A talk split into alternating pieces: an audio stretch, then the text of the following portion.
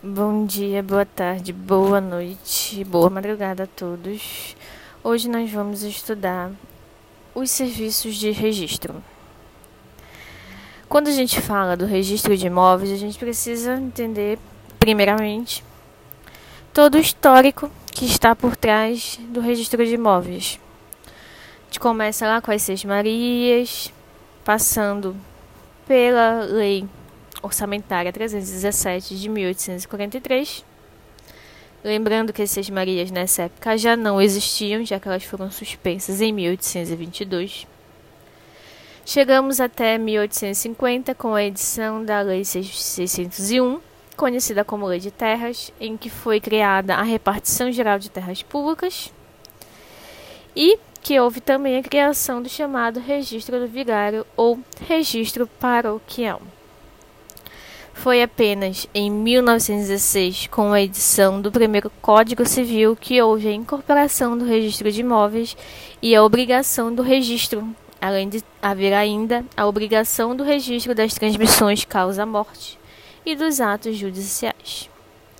Atualmente, a gente tem a Lei 6.015 de 73, sendo que os registros de imóveis estão previstos nos artigos 167 a 288 da referida lei.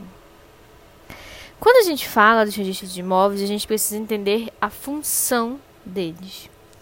E temos que a função é a constituição do repositório fiel da propriedade imóvel e dos atos e negócios jurídicos a ela referente, dando publicidade à situação jurídica dos bens imóveis com o fim de se buscar a segurança jurídica. Além disso, a gente tem outras funções que são exercidas pelo registro de imóveis, como as de caráter econômico e social, tendo o objetivo de fomentar o desenvolvimento econômico fornecendo, para tanto, um meio seguro para a concessão de crédito e a elaboração com cumprimento da função social da propriedade. É ainda um meio de fiscalização da aplicação em regras do direito urbanístico, já estudado por vocês. Dentro dos registros de imóveis, a gente tem dois tipos de atos, chamados atos de matrícula, sendo que eles podem ser atos em sentido amplo, conhecidos como registro, e atos em sentido estrito, conhecidos como averbação. A Lei 6.015 ela trouxe como uma das suas principais inovações exatamente esses sistemas de matrícula, o sistema matricial. A matrícula do imóvel ela passou a ser o núcleo do registro.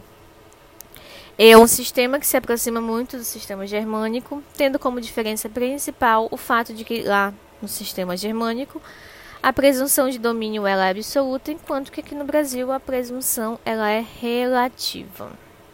Os atos de registro estão previstos no artigo 167, inciso 1 da Lei 6.015. Trata-se de um rol taxativo, portanto, pode ser registrado apenas os casos que forem previstos no inciso 1 do artigo 167, enquanto que no inciso 2 do mesmo artigo 167, a gente vai achar os atos de averbação.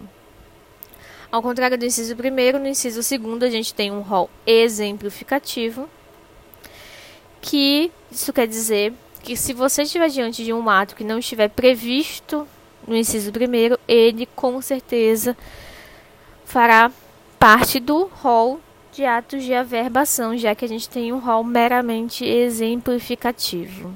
Uma dica para vocês conseguirem é, decorar os atos que são registrados dos atos que são averbados, é, lembrando que a instituição de direitos e de ônus vai ser registrado e a sua extinção vai ser averbada.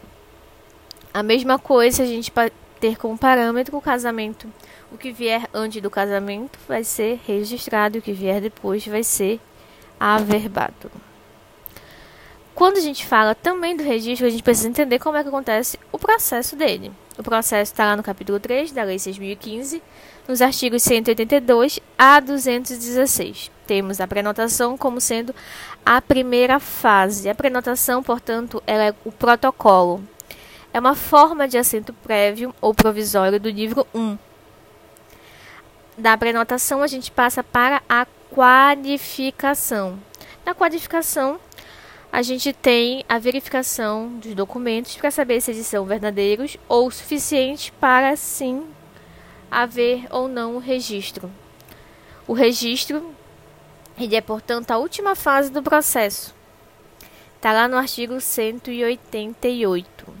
A prenotação, que é este protocolo, tem como validade máxima de 30 dias, podendo ser renovada se o registro não for feito durante esse prazo por ato exclusivo do oficial do cartório. Se for por ato exclusivo do interessado, a prenotação perde a validade após os 30 dias corridos e, por consequência, vai ter que ser recomeçado tudo novamente.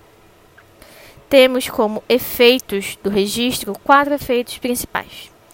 Temos o efeito constitutivo, ou seja, a partir do registro que a gente vai constituir determinados direitos Logo, o registro é uma formalidade essencial para que esses direitos possam ser criados, como, por exemplo, a propriedade. Quando se compra um imóvel, enquanto você não se registra, você não está constituindo de forma plena todos os direitos da propriedade. O registro ele também tem o efeito comprobatório, porque ele prova a existência e a veracidade do ato ao qual se reporta. Ou seja, comprou um imóvel, como é que a gente comprova? Por meio do registro. É o registro também que torna pública essa aquisição. Lembrando que qualquer pessoa, seja ela proprietária ou não do determinado imóvel, pode ter acesso à matrícula de determinado imóvel. Eu, por exemplo, posso ter acesso à matrícula de qualquer imóvel de vocês, desde que pague para ter acesso, porque o registro já é público. O registro também pode ter o efeito declaratório, e nesse caso a gente tem como exemplo quando há aquisição de imóvel por causa da morte. A aquisição do imóvel em termos de herança, lá o direito civil diz pra gente que ela ocorre com a abertura da sucessão, mas ela é formalizada, ou seja, ela é de fato declarada como existente a partir do momento em que é registrada essa sucessão. Em linhas gerais, essa foi os serviços de registro. Aguardo vocês na próxima aula.